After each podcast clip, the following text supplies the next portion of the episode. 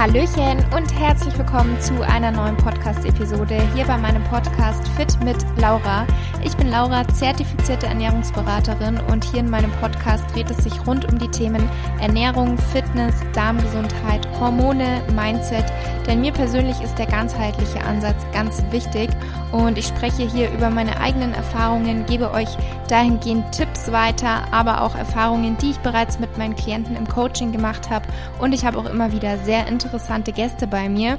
Und für weiteren Content folge mir auch sehr, sehr gerne auf Instagram. Dort findest du mich unter fit-laura. Unter anderem gebe ich dort täglich Einblick in meine Ernährung, in mein Training und auch so gibt es jede Menge Content. Wenn dir mein Podcast gefällt und du ihn vielleicht auch regelmäßig hörst und mich unterstützen möchtest, dann würde ich mich riesig freuen, wenn du mir eine Bewertung bei Apple Podcasts hinterlassen möchtest oder ein Abo bei Spotify. Und damit herzlich willkommen zur heutigen Episode. In der heutigen Folge habe ich die liebe Laura, also auch eine Laura zu Gast. Laura ist Hormoncoach und hilft Frauen mit ihren Hormonproblemen. Und wir haben in der heutigen Folge über die Zyklusphasen gesprochen, was überhaupt in den einzelnen Phasen passiert, was sie für eine Bedeutung haben und wie man auch am besten in Einklang mit den Zyklusphasen leben kann. Unter anderem haben wir aber auch darüber gesprochen, wie können wir unseren Zyklus tracken, welche Hormone hormonfreien Verhütungsmittel gibt es? Ähm, wie kann man das intuitive Essen lernen bzw. wiedererlernen? Und auch über das Thema Hormonkaus nach dem Pilleabsetzen haben wir gesprochen. Also eine super interessante Episode geworden. Natürlich vor allem für Frauen, aber auch für alle meine männlichen Zuhörer hier. Ich finde auch für euch ist das ein sehr, sehr spannendes und ähm, interessantes Thema. Und damit würde ich jetzt sagen, wir starten die heutige Folge. Ich wünsche euch ganz viel Spaß. Hallo liebe Laura und herzlich willkommen in meinem Podcast. Freut mich, dass du hier heute mein Gast bist. Zu Beginn stell dich doch sehr gerne erst einmal vor. Wer bist du? Was machst du? Ja, sehr gerne. Hi, auch Laura. Ähm, genau, ich bin Laura, ich bin Hormoncoach. Eigentlich wollte ich gerne oder möchte ich immer noch gerne Heilpraktikerin werden. Habe auch meine Heilpraktikerausbildung letztes Jahr beendet, doch dann kam Corona dazwischen und die Prüfung wurde verschoben und ich habe ein Baby bekommen und jetzt, ja, lasse ich mir noch ein bisschen Zeit damit. Aber genau, ich führe trotzdem ähm, Beratung mit Frauen zu ihren Hormonproblemen durch und ja, einige kennen mich vielleicht von meinem Instagram-Account Laura Frauengesundheit und genau. Und wie lange machst du das schon und wie kam es dazu? Also woher ist dieses Interesse gekommen? Ja, also ähm, hauptsächlich eigentlich durch meine eigene Leidensgeschichte. Ich mache das jetzt seit etwas, mm, ja, so seit zwei Jahren. Und ähm, damals, als ich die Pille abgesetzt habe, das ist jetzt schon sieben Jahre her, da hatte ich äh, ja ziemlich große Probleme damit nach dem Absetzen der Pille. Und ähm, ja, das hatte ein kleines Hormondrama. Und ähm, ja, habe hab mich dann entschieden, also ich habe viele Ausbildungen gemacht, um irgendwie meine Hormone selber wieder in den Griff zu bekommen und ähm, mhm. das habe ich jetzt auch. Also da bin ich, ähm, genau, da, das habe ich einfach mich selber weitergebildet. Und ja, genau, so bin ich dann dazu gekommen. Mein Wunsch war es auch, immer die Heilpraktiker-Ausbildung zu machen, weil ich einfach selber seit meiner Kindheit beim Heilpraktiker war. Habe vorher einen anderen mhm. Beruf gemacht, aber genau, das ist, ist so ein bisschen mein Herzensthema geworden. Voll schön. Es ist, äh, ich weiß nicht, ob ich sagen will leider, aber es ist total oft so, dass so ein Interesse teilweise erst dadurch entsteht, dass selber irgendwas passieren musste, sag ich mal, oder? Also das habe ich jetzt schon ganz oft miterlebt. Ja, das ist äh, vielleicht wirklich so. Also ich hatte diesen Traum der Heilpraktikerausbildung schon, ja, auch schon seit seit sieben, acht Jahren, aber ich habe dann mhm. erstmal den Beruf der Ingenieurin gewählt, weil ganz was anderes. Ja, was ganz anderes, ähm, weil ich hatte irgendwie so die falschen Glaubenssätze im Kopf, dass das, ja, mit dem Heilpraktiker, dass das auch aus meiner Familie herkommt, dass das vielleicht nicht ganz so anerkannt ist ähm, und mhm. habe mich einfach nicht vorher getraut. Ja, aber jetzt äh, bin ich da Feuer und Flamme und stehe da zu 100 Prozent hinter und äh, bereue mhm. nichts. Okay, voll schön. Ja. Ja, und worüber ich heute mit dir auf jeden Fall sprechen wollte, ist so das Thema Zyklusphasen. Ähm, wenn du magst, kannst du uns ja gerne erst einmal erzählen, welche gibt es überhaupt? Was bedeuten die einzelnen Phasen? Und genau, dann würde ich sagen, steigen wir in die detaillierteren Fragen ein. Genau, also zu unseren Zyklusphasen. Einmal kann man die unterscheiden. Es gibt eigentlich vier Zyklusphasen. Ähm, ein Zyklus, der beginnt ja immer mit der Menstruation, mit dem ersten Tag der Blutung. Das ist auch schon die erste Phase. Dann kommt die Follikelphase. Dann kommt die Eisprungphase und zum Schluss die Lutealphase. Und eigentlich lernen wir diese Zyklusphasen ja auch meistens im Biologieunterricht irgendwann kennen. Aber was ich so interessant finde, ist, ähm, sind diese emotionalen Themen dahinter, die. Genauso gut erklärbar sind wie die körperlichen Veränderungen in diesen einzelnen Phasen, weil Hormone, die bestimmen nun mal alles in unserem Körper, ob wir hungrig sind, ob wir Energie haben, ob wir traurig sind, ob wir ängstlich sind, ob wir gut drauf sind. Und ähm, ja, das wird leider nicht in der Schule unterrichtet und dieses Wissen ist aber sehr heilsam und ähm, ja, auch unfassbar interessant, weil man ganz viel über sich selbst lernt. Mhm. Ja, es ist ja so, dass man dann zu bestimmten Zeiten, ich sage jetzt mal Zeiten, mal Heißhunger hat, mal mehr Hunger, mal weniger Hunger, mal fühlt man sich total energiegeladen, dann hat man wieder das Gefühl, man könnte nur rumliegen. Und das hängt ja auch total mit den Phasen zusammen, aber ganz, ganz vielen Frauen ist das so überhaupt nicht bewusst. Magst du uns dazu vielleicht einfach mal so ein bisschen mehr erzählen? Ja, gerne. Ähm, also jetzt bleiben wir zum Beispiel mal beim Beispiel Heißhunger der tritt ja oft so in der Phase vor der Menstruation auf. Also das wäre dann die Lutealphase. Und ähm, das ist einfach eine Phase, wo der Körper sehr viel ähm, Energie aufwenden muss, weil diese Menstruation, die bevorsteht, das kann man sich vorstellen wie eine Art Reinigung. So das Blut und alles Alte vom Zyklus, das wird quasi losgelassen und das ist schon auch ein kleiner Kraftakt vom Körper. Und ähm, auf, auf, aufgrund dieser Tatsache, aber auch aufgrund der Hormone, da können wir ja gleich nochmal ausführlich drüber sprechen, ähm, stehen die Konstellationen einfach so, dass der Körper auch mehr Energiebedarf hat zu dieser Zeit. Mhm. Und das unterscheidet uns ja auch ganz stark von den Männern. Ähm, Frauen sind einfach nicht ganz so gleichförmig und es hat auch nichts mit launisch zu tun. Ähm, genau, sondern auch einfach auf die, aufgrund dieser hormonellen Schwankungen. Mhm. Und ähm, wie sollte man zum Beispiel dann mit dem Thema Heißhunger am besten umgehen? Sollte man den dann versuchen zu unterdrücken oder sollte man ihm nachgehen? Ja, also hier kommt es auch darauf an, in was für einem Ausmaß der Heißhunger jetzt auftritt. Ich sage immer, wenn man mhm. erstmal sich überhaupt diesen Zyklusphasen, über die wir jetzt heute sprechen, bewusst wird, dann, ähm, mm, dann hat man schon mal ein ganz anderes Verständnis seinem Körper gegenüber und Meistens ja. ist es so, wenn der Körper gut versorgt ist mit allen Nährstoffen und auch mit genügend ähm, Nahrung, sage ich mal, dass man dann vielleicht gar nicht da hineinschlittert und überhaupt diesen mhm. Heißhunger entwickelt. Denn also Heißhunger an sich ist jetzt nicht normal, sage ich mal. Ja. Genau.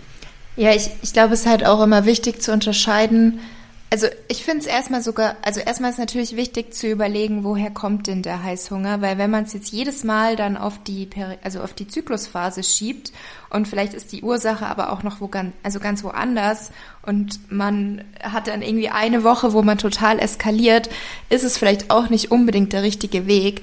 Aber früher war ja ganz oft, oder es machen teilweise immer noch viele, dass beim Thema Heißhunger überhaupt nicht danach gefragt wird, was ist denn die Ursache, sondern da kommen dann so Tipps wie Kaugummi kauen, Zähne putzen. Ja, okay. Also das kennst du bestimmt auch, so diese typischen Tipps gegen Heißhunger. Ja. Und ähm, ich habe mich damit aber auch schon öfter intensiver befasst und es kommt ja auch total darauf an, woher kommt der. Also wenn jemand jetzt zum Beispiel eine Diät macht, total den Nährstoffmangel hat, viel zu großes Defizit, dann ist ja auch klar, dass der Körper irgendwann nach Energie einfach ruft und dass es zu Heißhunger kommt. Ja, auf jeden Fall. Ähm, also ich sage ja. immer, unser Körper, der ist so ein schlaues System, der ist schlauer als wir im Kopf quasi sind. Und auch diese Heißhunger, der wird ähm, durch unser Hungerhormon, zum Beispiel auch durch das Grelin, ähm, bestimmt. Und dagegen, ja, sind wir häufig eigentlich wehrlos. Und ähm, mhm ja, also ich meine, Heil, die Heilpraktikerin in mir, die ich bin immer auf der Suche nach der Wurzeln und äh, bei mir, ich würde jetzt nicht solche, solche Tipps sagen, wie zum Beispiel Kaugummi kauen oder so, weil ja. ich muss immer die Wurzel einfach finden des Problems und die gibt es, weil ja, der Körper mhm. so ein schlaues Räderwerk ist. Man muss halt nur schauen, wo da das Räderwerk in Stocken gekommen ist und oft ist es halt Nährstoffmangel oder ja, er hat einfach zu wenig Energie. Zum Beispiel auch, wenn man natürlich mehr Energie als sonst verbraucht hat, auch im Sport und so weiter, dann ist es natürlich mhm. klar, dass dann auch wieder mehr Hunger da ist. Ähm, mhm. Einfach hier die Balance zu halten. Es geht ja so oft im Leben um die Balance. Das ist, glaube ich, der Schlüssel. Mhm. Ja. Und dann natürlich auch, wenn man merkt, man hat jetzt vor der Periode vermehrt Hunger, dass man schon auch versucht, dann nährstoffreich sich zu ernähren, oder? Also klar kann man auch mal, wenn man jetzt wirklich irgendwie dann verstärkt Gelüste hat auf Schokolade zum Beispiel, kann man ähm, bewusst zu einem Stück Schokolade greifen, aber man sollte dann schon auch versuchen, den Körper mit sag ich mal, nährstoffreiche Energie zu versorgen, oder? Genau, das ist äh, die beste Vorbeugung äh, oder Vorsorge, die man quasi machen kann. Ja, mhm. also ich bin ja ein Fan von der vollwertigen Ernährung, du ja auch. Ähm, ja. Und genau, auf eine schöne Nährstoffzusammensetzung zu Ich bin ja auch ein Fan vom intuitiven Essen. Ähm, mhm. Ja, weil ich denke, so dass das ist, was wirklich langfristig durchgehalten werden kann, auch ohne Heißhunger und solche Sachen ähm, zu haben, weil ja. wir spüren, diese Stimme wird leider mit der Zeit immer leiser, wenn wir nicht üben auch darauf zu mhm. hören. Aber wenn wir es wieder üben, dann sagt uns unser Körper eigentlich genau, was wir jetzt gerade brauchen. Und mhm. es ist, ja, also wir können uns selbst auch hier auf jeden Fall vertrauen. Und was wären da so deine Tipps für jemanden, der das sehr verlernt hat mit dem intuitiven Essen, also der vielleicht auch schon gar nicht mehr die Sättigung wirklich ähm, spürt? Was sind da so deine spontanen Tipps? Also sich auf jeden Fall erstmal wieder Zeit zu nehmen für eine Mahlzeit. Man könnte sich ja mal eine Mahlzeit am Tag irgendwie rausnehmen, zum Beispiel das Frühstück, und sich dann wirklich mal ganz in Ruhe hinzusetzen. Man macht sich was zum Frühstück, worauf man gerade Lust hat einfach.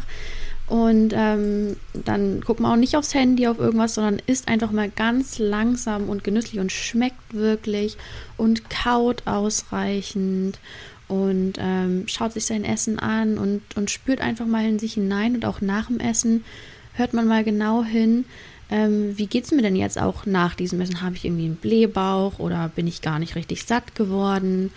Und ähm, das macht man, man kann ja erstmal mit einer Mahlzeit am Tag quasi anfangen, wo man das immer wieder macht und über mhm. diese Regelmäßigkeit lernt man einfach wieder, okay, man kann dann nach dem Essen so ein bisschen reflektieren. Wie ging es mir jetzt wirklich danach? Bin ich davon satt geworden? Ähm, oder habe ich jetzt noch weiteren Hunger oder habe ich noch mehr Süßhunger? Und dann probiert man einfach mal unterschiedliche Dinge aus und schreibt sich zum Beispiel auch seine Ergebnisse auf. Das mache ich auch in meinem ähm, Online-Programm mit äh, den Frauen, die Hormonprobleme haben, wo wir einfach mal so Experimente starten und mhm. äh, ja, so die Frauen einfach wieder zu ihrem intuitiven Essverhalten zurückfinden und auch wieder diese Sättigung spüren, die am Anfang ganz leise ist, also eine ganz leise Stimme, aber mhm. mit der Zeit immer wieder lauter wird. Das ist total schön zu sehen. Voll schön, ja. Ähm, ja, dann weiter zu dem Thema Zyklusphasen. Beim, also das Thema schlechte Haut, wie ist es denn da? Also in welcher Phase ist die Haut schlecht? Ist sie in irgendeiner Phase auch mal gut? Und wie, wie kann man die Haut vielleicht auch so ein bisschen unterstützen? Weil das ist ja leider bei ganz vielen Frauen und Mädels so das leidige Thema, dass sie einfach nicht wissen, warum ist meine Haut so schlecht und es wird einfach nicht besser. Mhm. Ähm, auch hier sind natürlich Veränderungen auch während der einzelnen Zyklusphasen zu sehen, zum Beispiel um den Eisprung herum, also dann, wann die Frau, Frau fruchtbar ist und theoretisch schwanger werden könnte. Ach, ich muss nochmal dazu sagen, wir sprechen hier ähm, natürlich über den weiblichen Zyklus, der zu spüren ist, wenn man nicht hormonell verhütet. Ähm, das habe ich jetzt am Anfang noch gar nicht gesagt, aber wenn man mit Hormon verhütet, mit der Pille oder Hormonspirale, dann kann man diese Zyklusphase nicht so deutlich an sich ähm, feststellen, weil ja durch die hormonelle Verhütung die weiblichen Sexualhormone in tiefen Winterschlaf geschickt werden und äh, ja alles sehr viel gleichförmiger abläuft. Genau, aber zur Haut, ähm, genau, um den Eisprung herum, da ah, haben viele Frauen so ein Glow und ähm, haben eher eine, ja, haben eine glatte Haut, eine strahlende Haut, strahlen auch diese Pheromone quasi aus, diese Duftstoffe, die auch anziehend, ja, ähm, wenn was wirken, was man manchmal selber gar nicht so bemerkt. Ähm, aber wenn Frauen wirklich Hautprobleme, das sind dann eher mal einzelne ähm, Unreinheiten, sage ich mal so. Aber wenn Frauen wirklich Hautunreinheiten haben, die würden dann aber auch über alle Zyklusphasen quasi bestehen und mal schlimmer und mal weniger schlimm sein, ähm, dann muss man auch hier natürlich wieder die Wurzel ähm, sich anschauen. Das ist, kann bei jeder Frau was anderes sein. Also mein Motto ist hier auch immer, die ähm, Leber zu stärken, weil die Leber ja unser größtes Entgiftungsorgan ist und unser, oder nee. Und unsere Leber ist quasi so die ähm, Entgiftungsfabrik, aber die Haut ist unser größtes Entgiftungsorgan, worüber dann wirklich die Schlackenstoffe und Schadstoffe quasi auch ausgeschieden werden. Und ähm, Pickel, die entstehen, wenn Poren verstopfen und äh, dieser Abtransport der Giftstoffe quasi ja nicht funktioniert. Und ähm, deshalb würde ich hier mal die die Leber mir anschauen, weil die hier so ein bisschen der Motor ist in der Entgiftung. Genau, das wäre mein Ansatz. Ähm, also man kann zum Beispiel ähm, Bitterstoffe sich anschauen, ähm, die hier helfen könnten. Ähm, Mariendistel ist ein bekanntes Heilkraut ähm, zur Stärkung der Leber, woraus man Tee zubereiten könnte. Und man sollte natürlich auch nach Umweltgiften Ausschau halten, die einen belasten. Also Umweltgifte, wir haben ja auch leider ganz viele, ja, so hormonähnliche Substanzen in unserem Alltag und ähm, die sind nicht, ja, sind nicht förderlich für die Leberarbeit. In der Leber findet auch der Östrogendetox, also das verbrauchte Östrogen vom Körper, wird dort recycelt, das findet dort statt. Und ähm, das wird dann durch zum Beispiel jetzt Weichmacher, nennen wir zum Beispiel den Weichspüler, den herkömmlichen Weichspüler in, in der Wäsche, der ist ähm, ja super ungünstig, ähm, was das betrifft. Also Weichspüler würde ich wirklich überhaupt gar nicht verwenden.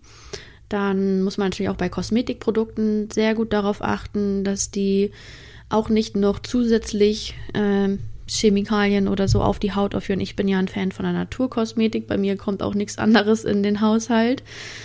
Ähm, genau. So, es gibt ganz viele hormonähnliche Stoffe leider im Alltag, ähm, die wir versuchen müssen zu meiden. Okay, Danke dafür.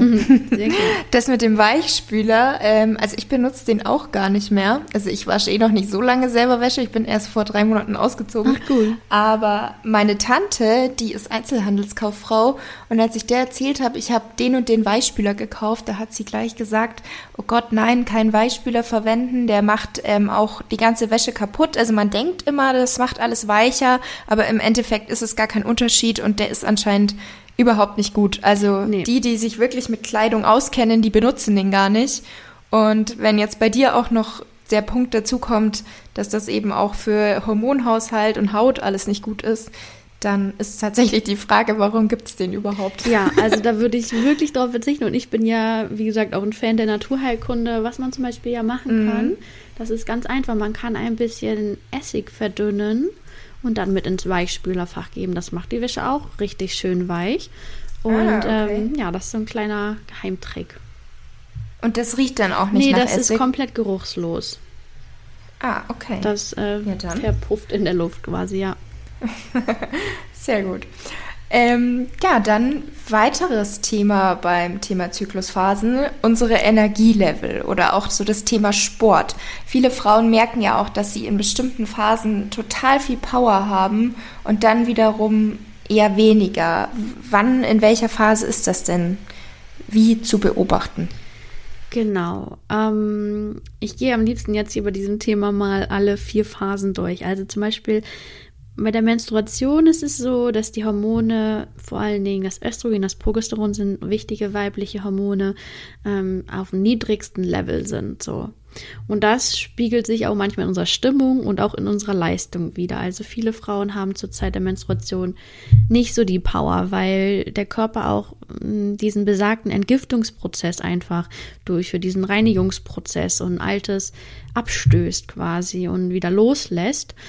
Ähm, aber darauf, auf die Menstruation, da folgt dann die Follikelphase. Und äh, hier steigen langsam die Hormone wieder. Also das Östrogen, das steigt sehr steil an. Und äh, das Östrogen ist quasi dafür da, dass uns, dass es uns aufrichtet, dass es uns Power gibt. Ähm, und deshalb haben wir auch in dieser zweiten Phase nach der Menstruation so eine, ja, so eine Energie. Manchmal haben wir sogar das Gefühl, wir könnten Bäume ausreißen. Und ähm, das ist zum Beispiel ein richtig guter Zeitsprung, um im Sport irgendwie richtig Gas zu geben. Und ähm, auch über den Eisprung, also die dritte Phase wäre das dann. Das ist auch noch ein ähm, sehr guter Zeitpunkt, wo auch noch die Energie sehr hoch ist, weil hier auch anfängt, das Progesteron zu steigen. Denn nach dem Eisprung bildet sich ja der ähm, Gelbkörper quasi zurück, woraus das Ei gesprungen ist. Und das bildet das Progesteron. Und ähm, ja, und dann folgt langsam die Lutealphase. Das ist für die meisten Frauen so die schwierigste Phase, die Phase vor der Menstruation, wo ja die, das Östrogen und das Progesteron langsam wieder sinken. Das Östrogen macht dann nochmal wieder einen kleinen Anstieg nach oben und auch das spiegelt sich dann wieder in unserer Leistung wieder. Denn mh, mm, ja, diese hormonellen Schwankungen in der Lutealphase, die spiegeln sich auch in der Stimmung und in der Leistung wieder. Denn mm, ja, dieses, dieses Sinken der Hormone hat einfach auch einen Einfluss auf das Sinken unserer Kraft, unserer Energie, kann man so sagen. Und äh, ja, der Körper macht sich wieder bereit, um quasi ähm, die die, die Gebärmutterschleimhaut loszulassen während der Menstruation. Genau. Und deshalb hat es auch, ja, das, das, da haben wir leider meistens nicht so viel Kraft. Aber ich sage immer, je mehr man lernt, diese einzelnen Phasen kennenzulernen und dann auch dementsprechend zu handeln, also man kann es ja sogar ein bisschen planen. Ich kann ja auch nochmal sagen, von wann bis wann so ungefähr die einzelnen Phasen ähm, gehen. Zum Beispiel, wenn man jetzt so ein einigermaßen normalen Zyklus hat, von so, sagen wir mal, zwischen 28 und 35 Tage, dann kann man sich an den Zahlen ganz gut orientieren. Sonst äh, könnte man auch seine Temperaturkurve messen und das besser feststellen. Aber eine grobe Richtlinie wäre zum Beispiel Menstruation. Das ist der erste Tag der Blutung. Und dann ungefähr ja zwischen ein und fünf Tage dauert dann die Menstruationsphase. Dann kommt die Follikelphase, das sind dann sechs bis zehn Tage. Dann kommt der Eisprung, der ist ja immer so, ja, ungefähr vom 11. Tag bis zum 14. Tag. Und dann zum Schluss die Lutealphase ist die längste Phase, so von 15. bis zum Ende des Zyklus quasi. Genau. Und äh, ja, wenn man so einen regelmäßigen Zyklus hat, dann kann man sich das auch so ein bisschen einrichten, vielleicht wie man sein Sportpensum ausrichtet oder wann man einfach intensivere Sporteinheiten festlegt und wann man vielleicht lieber was entspannteres macht. Genau. Ja, leider ist da die Phase, wo man nicht so viel Energie hat, ganz schön lang, gell? ja, ähm, aber äh, es ist wahrscheinlich auch bei jeder Frau unterschiedlich, oder ob das dann die komplette Phase ist oder nur so genau, ein paar Tage. Genau, also diese Phasen und die ähm, Tageszahlen, die ich gerade gesagt habe, die sind auch so ein bisschen weich zu sehen. Also die gehen ineinander über. Und wir hatten ja gesagt, dass in der Follikelphase, in der Eisprungphase halt viel, viel Energie ist. Und das ist ja quasi fast die erste Zyklushälfte. Also direkt nach der Menstruation bis, ja, bis ein, zwei Wochen vor der Menstruation. Ja. Und ähm, was wären jetzt so deine Empfehlungen oder Erfahrungen, um sozusagen den eigenen Zyklus ein bisschen zu tracken? Du hast schon gesagt, man könnte Temperatur messen, um überhaupt erstmal herauszufinden, wann ist man in welcher Phase. Ähm, Gibt es da sonst noch irgendwie Dinge wie zum Beispiel Apps, die du empfehlen kannst, wo man erstmal selber herausfinden kann, wann bin ich wo und wann geht es mir wie? Genau.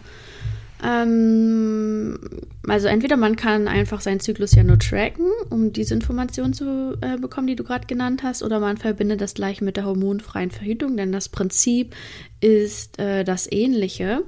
Man kann ich bin ja ein Fan auch davon, das vielleicht erstmal aufzuschreiben, weil man es so einfach deutlicher sieht. Man kann dafür auch einfach äh, ein Zyklusblatt äh, verwenden, welches auch auf meiner Seite gibt. Oder man, ich kann ja auch noch mal Apps sagen. Ähm, ich nehme sehr gerne die MyNFP-App, heißt die, mh, mm, weil die auch gleichzeitig mh, mm, deine, ja, zur Verhütung dienen kann. Und ähm, es gibt noch eine andere App, wenn man so ein bisschen aufwendigeres Basalthermometer nutzen kann. Man braucht nämlich ein Basalthermometer, um dann seine Körpertemperatur zu tracken quasi. Da gibt es das OVI äh, Basalthermometer.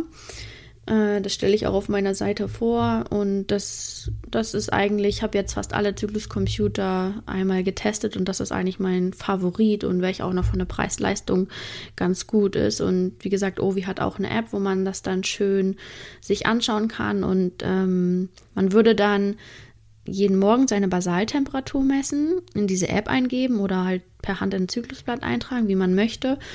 Und äh, dann zusätzlich, wenn man verhüten möchte, dann sollte man auch noch ähm, seinen Zervixschleim mit auswerten und den auch mit in diese Grafik eintragen und so erkennt man dann, ja, in welchen einzelnen Phasen man quasi ähm, gerade ist. Und würdest du sagen, dass das am Anfang kompliziert und ähm, zeitaufwendig ist, wenn jetzt eine Frau das bis jetzt noch gar nicht gemacht hat? Oder kommt man da schnell rein? Ja, ähm, also es ist natürlich ein bisschen aufwendiger, als jetzt die Pille zu nehmen, weil Pille, da nimmt man eine Tablette und gut ist. Ähm, beim Temperaturmessen, da muss man halt jeden Morgen Temperatur messen. Aber ich vergleiche es immer so, wir haben ja auch alle gelernt, jeden Morgen die Zähne zu putzen. Also hoffentlich ja. zumindest. Und das ist ja im Prinzip auch nichts anderes. Wir müssen halt jeden Morgen einmal die Temperatur messen. Es mhm. dauert einen Tick länger. Das muss man dann in die App eintragen. Wenn man damit verhüten möchte, muss man sich auch einmal das Regelwerk selber aneignen. Das ist zumindest immer meine Empfehlung, sich nicht nur auf die Auswertung der Apps zu verlassen. Dafür ist das Thema einfach zu wichtig, finde ich. Ähm, genau. Und ja, also was ist das für ein Aufwand am Tag? Also man misst halt einmal zwei bis drei Minuten seine Temperatur und trägt in die App ein. Ja. Ja, es ist wahrscheinlich wie bei fast allem, dass man sich erstmal dran gewöhnen muss, weil es halt was Neues ist, was man davor nicht gemacht hat.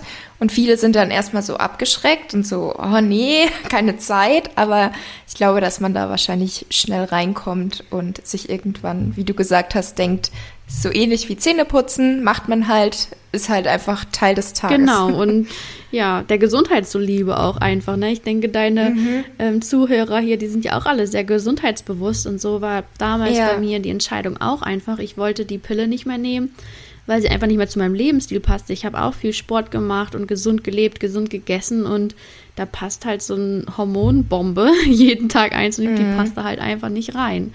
Ähm, ja, und das stimmt. Ja, da muss man sich selber überlegen, was einem die Gesundheit dann wert ist. Ja. Mhm. Und was sagst du jetzt so zu Verhütungsmethoden wie die Kupferkette oder die Kupferspirale? Ja, ähm, das sind noch die, ich bin ja wie gesagt ein Fan, ich kann auch tatsächlich nur hormonfreie Verhütungsmethoden empfehlen. Das ist äh, einfach so, weil ich auch zu sehr über die Folgen Bescheid weiß. Ähm, und die Kupfermethoden gehören auch zu den äh, hormonfreien Verhütungsmethoden. Und die sind auch immer mit auf meiner Liste, die ich empfehlen kann. Ich habe mal so eine Verhütungsampel erstellt. Ähm, da gibt es auch eine Grafik auf meinem Instagram-Profil zu. Und die sind in dem orangen Bereich quasi, wenn man sich eine Ampel vorstellt. Also grün wären jetzt komplett nebenwirkungsfreie ähm, Methoden, wie zum Beispiel die, die wir gerade angerissen haben, also NFP. Ähm, und äh, die Kupfermethoden, die sind auch okay, finde ich. Man muss sich einfach nur dessen bewusst sein, dass es ja immer ein kleiner Eingriff in den Körper ist und allermeistens passiert da ja überhaupt nichts. Ähm, so, aber es ist halt einfach ein Eingriff, wo etwas theoretisch in ja, ganz seltenen Fällen passieren könnte. Und ähm, ja, deshalb sind die auch zu empfehlen. Ähm, wenn man sich einfach wenig mit Verhütung beschäftigen möchte, dann ist es eine einfache Sache. Die Amerikaner sagen so fix and forget bei den äh, Kupfermethoden. Ne? Man macht sich einmal darüber Gedanken und dann klappt das hoffentlich alles und ja, dann hat man erstmal ein paar Jahre Ruhe. Genau. Ja, weil ich habe zum Beispiel die Kupferkette. Ja, ja, also. Also, weil bei mir war es halt auch so, ähm, also ich habe damals, ich habe die jetzt auch schon fast vier Jahre, also man hat die ja insgesamt fünf Jahre drin. Und ich habe halt die Pille abgesetzt und ich wusste von einer Freundin, dass die zum Beispiel das mit dem Temperaturmessen gemacht hat. Aber irgendwie habe ich mir das doof gesagt nicht, also ich habe mich zum einen nicht näher damit beschäftigt, weil da auch so das Thema Hormone bei mir noch nicht so ganz präsent war. Das ist jetzt heute irgendwie ganz anders, dass ich darüber anders denke. Und das war für mich dann halt auch, wie du gerade gesagt hast, so, ja, die hat man drin, die ist sicher. Ähm, und dann muss man sich fünf Jahre erstmal keine Gedanken machen. Und das mit dem Temperaturmessen, da habe ich mir irgendwie gedacht, das ist mir zu aufwendig. ja, ja das ähm, kann ich auch verstehen. Ja, das ist auch ein bisschen typabhängig. Ähm, ja, die Kupfer, wenn man gut mit der Kupferkette oder Spirale zurechtkommt, ist es auch super, aber hier gibt es halt manchmal auch Nebenwirkungen, wie zum Beispiel stärkere Periode und man muss ein bisschen mehr mhm. auf seinen Kupferhaushalt und weil Kupfer und Zink sind quasi Gegenspieler, äh, ein bisschen mehr achten. Ähm, genau. Ja. Ähm, dann zum Thema Hormonprobleme, Hormonchaos. Du hast selber am Anfang erzählt, dass du überhaupt erst so mit dem Thema in Berührung gekommen bist aufgrund deiner eigenen Geschichte. Ähm, magst du vielleicht ganz kurz mal darüber berichten, wie das war, als du die Pille abgesetzt hast und was dir dann letztendlich geholfen hat bei deinem Hormonchaos, das du damals hattest? Ja, also die erste offensichtliche Auswirkung war, dass ich erstmal gar keinen Zyklus hatte nach dem Absetzen der Pille. Und ähm, heute weiß ich, dass es auch ja gar nicht so was ähm, Merkwürdiges ist, weil man setzt halt mit der Pille sein, seine alle weiblichen Sexualhormone in einen tiefen Winterschlaf und dann auf einmal setzt man sie ab und man hat quasi diese Pseudohormone, also die ja künstlich im Labor hergestellt werden, jeden Tag eingenommen. Und dann äh, lässt man sie weg. Und dann muss der Körper aber erstmal das checken quasi und muss erstmal wieder verstehen, oh, ich habe jetzt jahrelang gar keine Hormone produziert, weil sie kam ja jeden Tag durch die Tablette rein. Ähm, und jetzt soll ich sie wieder selber produzieren. Jetzt äh, muss ich mich erstmal ein bisschen berappeln, muss das erstmal wieder ähm, kapieren quasi. Und deshalb dauert es bei ja, vielen Frauen halt einige Monate oder manchmal sogar ja, ein bis zwei Jahre. Das kommt dann drauf an. Genau, ich hatte also erstmal keinen Zyklus quasi, was mir schon ein bisschen unheimlich dann vorkam, weil wenn man die Pille nimmt, dann denkt man ja, man hat einen Zyklus. Es ist zwar gar keine richtige Periode, die man dann hat, während man die Pille einnimmt. Das ist nur so ein, ja, ist ein vom Medikament ausgelöste Blutung ähm, unter der Pille. Ja, und dann äh, mm, hatte ich tatsächlich, oder ja, wenn man keinen keinen Zyklus hat, dann hat man auch erstmal keine Eisprünge, weil auf einen Eisprung würde dann auch eine Menstruation irgendwann folgen. Und somit ist das Progesteronlevel ähm, sehr niedrig. Und das hat auch Einfluss dann einfach auf die Stimmung, weil Progesteron ist eigentlich so ein Hormon, was uns auch gut fühlen lässt und emotional ausgeglichen. Und ich hatte dann richtige Stimmungsschwankungen, also so, ja, aus dem Nichts quasi richtig traurig und ähm, oder ja, auf einmal wieder völlig energiegeladen und ich hatte PMS-Symptome. Ähm, als ich dann irgendwann wieder die Pille genommen habe, äh, als ich dann wieder irgendwann die Periode bekommen habe, ähm, hatte ich am Anfang erstmal ordentlich PMS-Symptome und auch Schmerzen während der Periode, was heute alles weg ist. Ähm, und ich habe ganz, ganz schlimm Akne bekommen, also hormonelle Akne. Akne ist tatsächlich auch meistens äh, hormonell ähm, verursacht, weil die männlichen Hormone, wie zum Beispiel das Testosteron, meistens im Vergleich zu den weiblichen Hormonen ähm, etwas zu hoch ist. Genau. Und daraus, darunter habe ich auch wirklich sehr gelitten unter meiner Akne und der schlechten Haut. Und da, ähm, das war so weit, also ich hatte auch richtig blutige Stellen im Gesicht, dass ich gar nicht mehr richtig rausgehen wollte und mich echt, ähm, ja, richtig blöd und doof gefühlt habe in der Zeit. Und ich habe halt das erste Mal, als es dann irgendwann, also bei mir kam dann nach neun Monaten, habe ich dann wieder meine, meinen Zyklus bekommen. Und dann habe ich halt erst diese Schwankungen quasi der einzelnen Zyklusphasen so kennengelernt, weil ich habe die Pille dann auch recht früh genommen und ja, da haben wir halt so als junge heranwachsende Frau, da ist einem das ja noch gar nicht so bewusst und heute weiß ich aber, dass diese Veränderung auch in der Stimmung, so, dass das ja, dass das völlig normal ist und halt sogar hormonell bedingt ist. Und damit war ich einfach sehr überfordert zu der Zeit und habe halt auch ich. meinen Beruf in Frage gestellt, warum ich denn jetzt Ingenieurin geworden bin. Und oh äh, je. oh Gott, ja, das war alles sehr wild. Und hat sich das dann von alleine, also zum Beispiel, dass deine Periode nach neun Monaten wiederkam, hast du in der Zeit irgendwas gemacht unterstützend oder ist sie einfach wiedergekommen? Doch, ähm, also ich habe auch unterstützt. Ich habe mir, ich fand das auch, ich fand es einfach sehr gruselig ähm, zu der Zeit damals. Ist ja schon vor sieben Jahren gewesen. Da sind diese Informationen auch noch gar nicht so öffentlich bekannt gewesen. Nee, also ich war gar nicht auf Instagram oder irgendwie so und konnte gar keine mhm. Informationen so wirklich dazu finden. Und meine Freundinnen haben auch alle noch zu der Zeit die Pillen genommen. Die haben sie heute alle abgesetzt. Ähm, aber damals war ich so sehr alleine davor. Ich habe sie auch übrigens abgesetzt, weil ich ähm, sehr schlimme Blasenentzündung hatte. Und die Pille mhm. hat ja auch einen starken Einfluss ähm, ja, auf unsere Darmflora und unsere Darmflora hängt auch zusammen mit der Vaginalflora und also alle Schleimhäute mhm. im Körper gehören einfach zusammen. Und äh, daraufhin hatte mir auch ähm, eine Frauenärztin mal ans Herz gelegt, ja, wenn du die wirklich loswerden willst, überleg mal die Pille abzusetzen. Und damit bin ich tatsächlich auch die Blasenentzündung dann ein für alle Mal losgeworden. Mhm. Und ja, ich habe dann einfach sehr viel tatsächlich gemacht. Ähm, ich habe die Leber gestärkt, ich habe die Nebennieren gestärkt, ähm, ich habe mich, wie gesagt, auch mit diesen Themen Weiblichkeit, Zyklusphasen, auch mit der hormonfreien Verhütung, weil seit diesem Zeitpunkt verhüte ich äh, mit dieser NFP-Methode. Ähm, sehr mhm. erfolgreich zum Glück. Und ja, genau. Und so habe ich mich damals da durchgewurschtelt, aber ich fühlte mich so alleine irgendwie auf dem Weg und ja, die ja. Ärzte waren dann auch so, so nach dem Motto, ja, warte einfach mal ab und dann zum Endokrinologen und tausend Hormontests gemacht und mhm. ähm, genau. Ja, kenne ich. ähm, aber ich muss sagen, von deiner Frauenärztin, das ähm, leider erlebt man das ja nicht oft. Also oft heißt es ja weiterhin die Pille nehmen, weil die löst schon das und das Problem. Also egal, ob man jetzt sagt, ich habe schlechte Haut oder ob man sagt, ähm, ich habe die Pille abgesetzt, ich habe meine Periode nicht mehr, dann heißt es auch wieder, nehmen Sie die Pille wieder.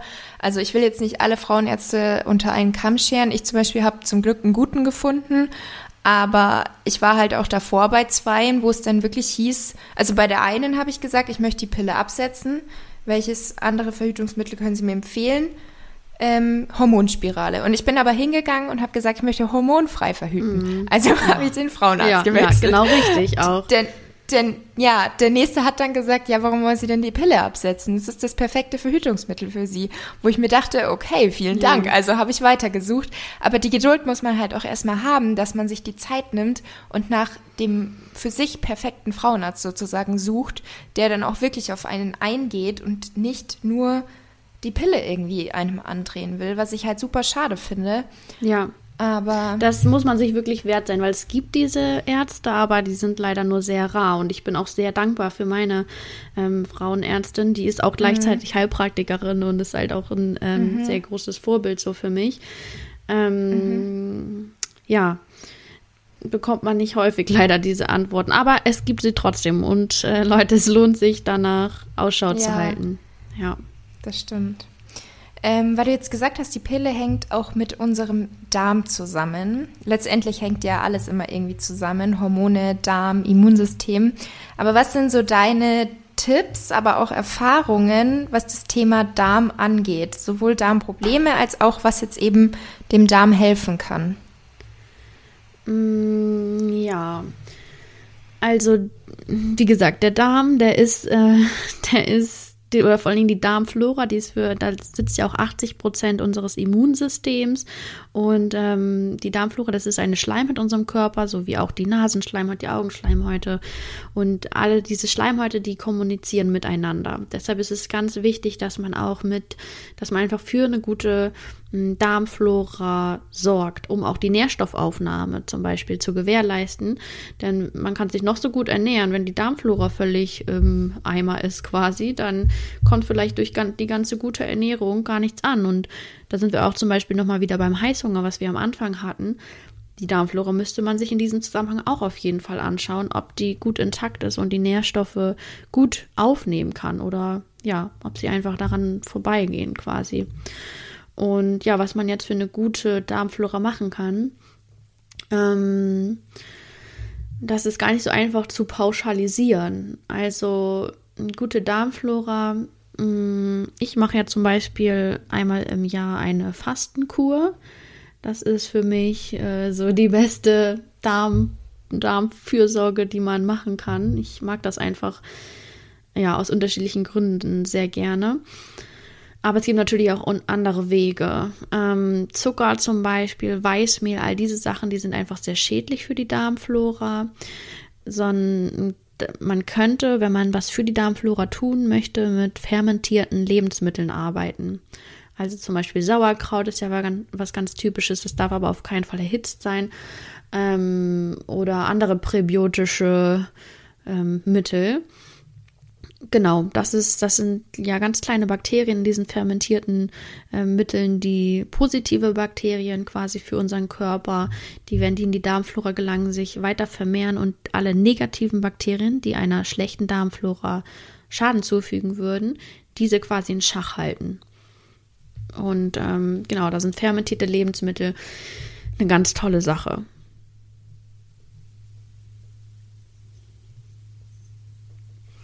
In Bezug auf den in Bezug auf den Darm meinst du jetzt?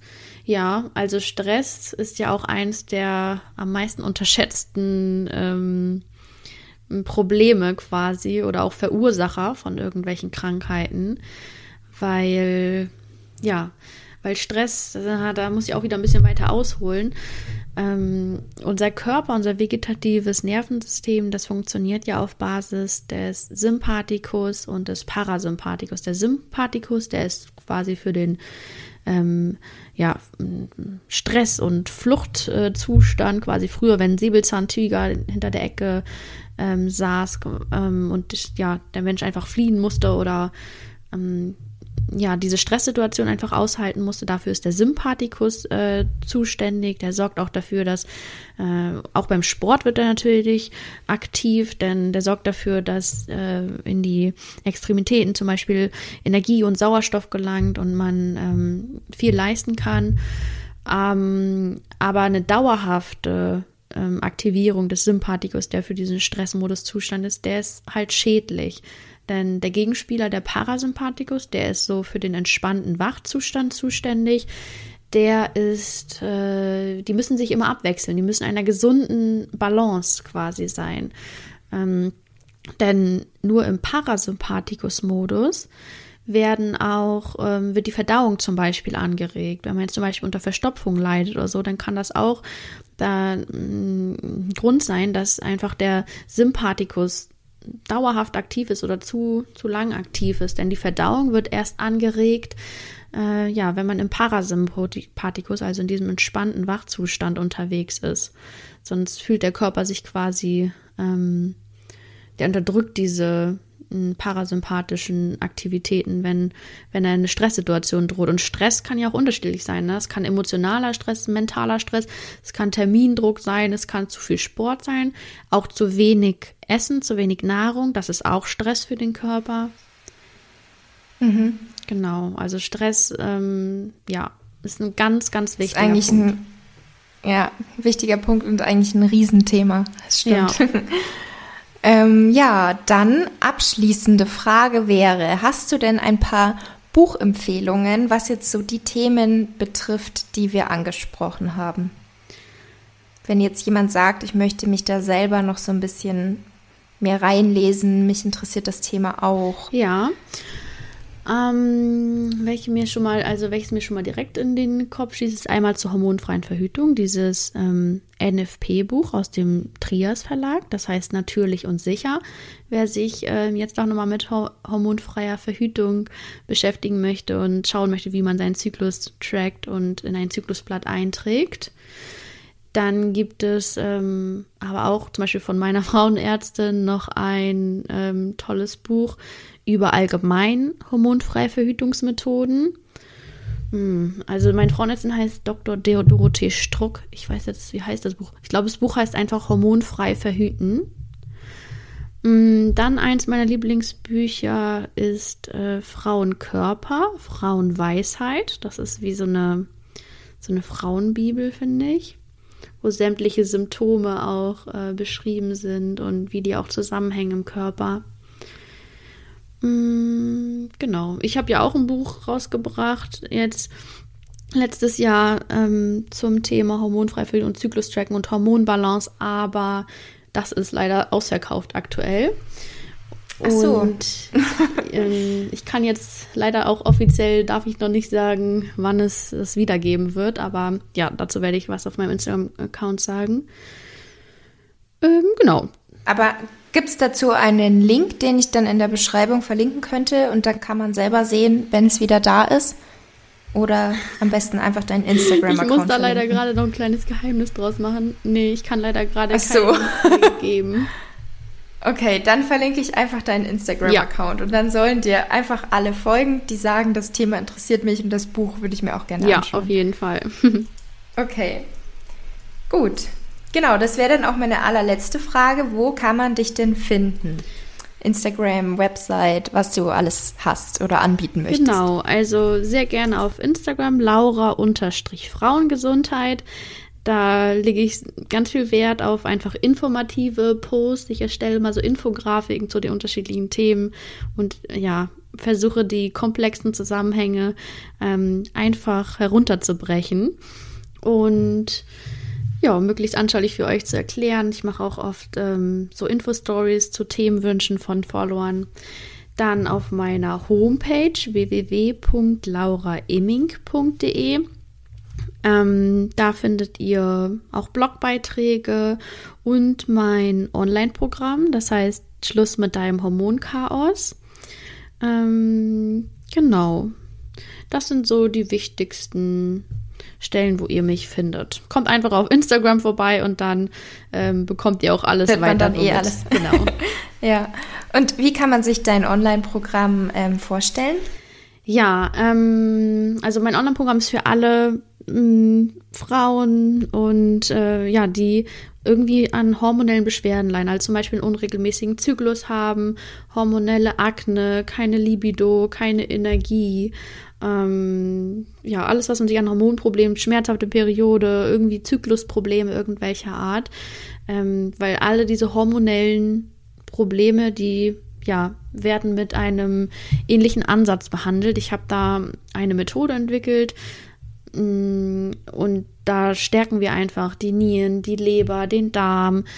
Es gibt aber auch ähm, ein Modul über die mentalen, ähm, ja, über mentale Blockaden, wenn wir die körperlichen Baustellen alle be behoben haben. Und ja, in jedem Modul gibt es Action Steps, wo, wo ihr einfach auch ins Tun kommt. Und ich versuche auch so ein bisschen diese positive Einstellung zum Körper wieder zu gewinnen, weil ich finde, dass das für die Heilung ganz, ganz wichtig ist, dass man sich selbst schätzt und seinen Körper schätzt für das Wunderwerk, das er ist, dann ja, ich finde unseren Körper einfach so cool und eigentlich ist er auch ähm, ja voll intelligent und äh, voll logisch. Und das bringe ich euch da alles bei. Okay, ja, sehr gut. Klingt auf jeden Fall sehr, sehr spannend, interessant und hilfreich. Und eigentlich so, als müsste das jede Frau eigentlich mitmachen. Ja, eigentlich ja. würde ich also mir das tatsächlich wünschen. Ähm, ja. Ja. Vielleicht ja irgendwann, vielleicht auch mal, also auch das Thema Ernährung, das sollte auch eigentlich ein Schulfach werden. Also es gibt wirklich viele Dinge, wo man sich eigentlich denkt, warum ist da nicht jeder so ein bisschen mehr? Also man muss ja nicht gleich ein Spezialist sein, aber so ein bisschen, dass man lernt, wie funktioniert der eigene Zyklus. Genau, das was ist so ein bisschen Ernährung wichtig. Ja, zum Basiswissen ja. dazugehört und auch beim weiblichen Zyklus. Genau. Das ist halt nicht nur diese Sachen, die man sieht, wie zum Beispiel die Menstruationsblutung, sondern dass einfach auch diese Genau. emotionalen oder ja, diese Stimmungen dahinter sich verbergen, dass wir halt nicht so gleichförmig sind wie die Männer und dass es voll Mhm. okay ist. Aber in unserer Gesellschaft ähm, wird das ja leider oft nicht so anerkannt. Aber ähm, ja, ich zeige euch, wie ihr damit umgehen könnt. Vielleicht ändert sich das ja auch in den nächsten ja, da bin Jahren. ich ganz sicher. da gebe ich Ja. auf jeden Fall mein Bestes. Sehr gut. Okay, dann vielen, vielen Dank, liebe Laura, für das wirklich sehr interessante Gespräch und vielleicht bis zu einem nächsten Mal. Ja, sehr gerne, Laura. Ich freue mich, dass du mich eingeladen hast. Sehr gerne. Bis dann. Dann Tschüss. Ich hoffe sehr, dass euch die heutige Podcast-Episode gefallen hat und ihr vielleicht das ein oder andere für euch mitnehmen konntet in diesem super interessanten Gespräch mit der lieben Laura. Ich wünsche euch jetzt noch einen wunderschönen Abend oder Tag, wo auch immer ihr euch gerade befindet und würde mich natürlich riesig freuen, wenn euch die Episode gefallen hat, wenn ihr mir eine Bewertung hinterlassen möchtet. Und sehr gerne dürft ihr natürlich auch die Episode bei Instagram oder wo auch immer ihr möchtet teilen, wenn ihr denkt, dass auch andere von diesen Inhalten profitieren können.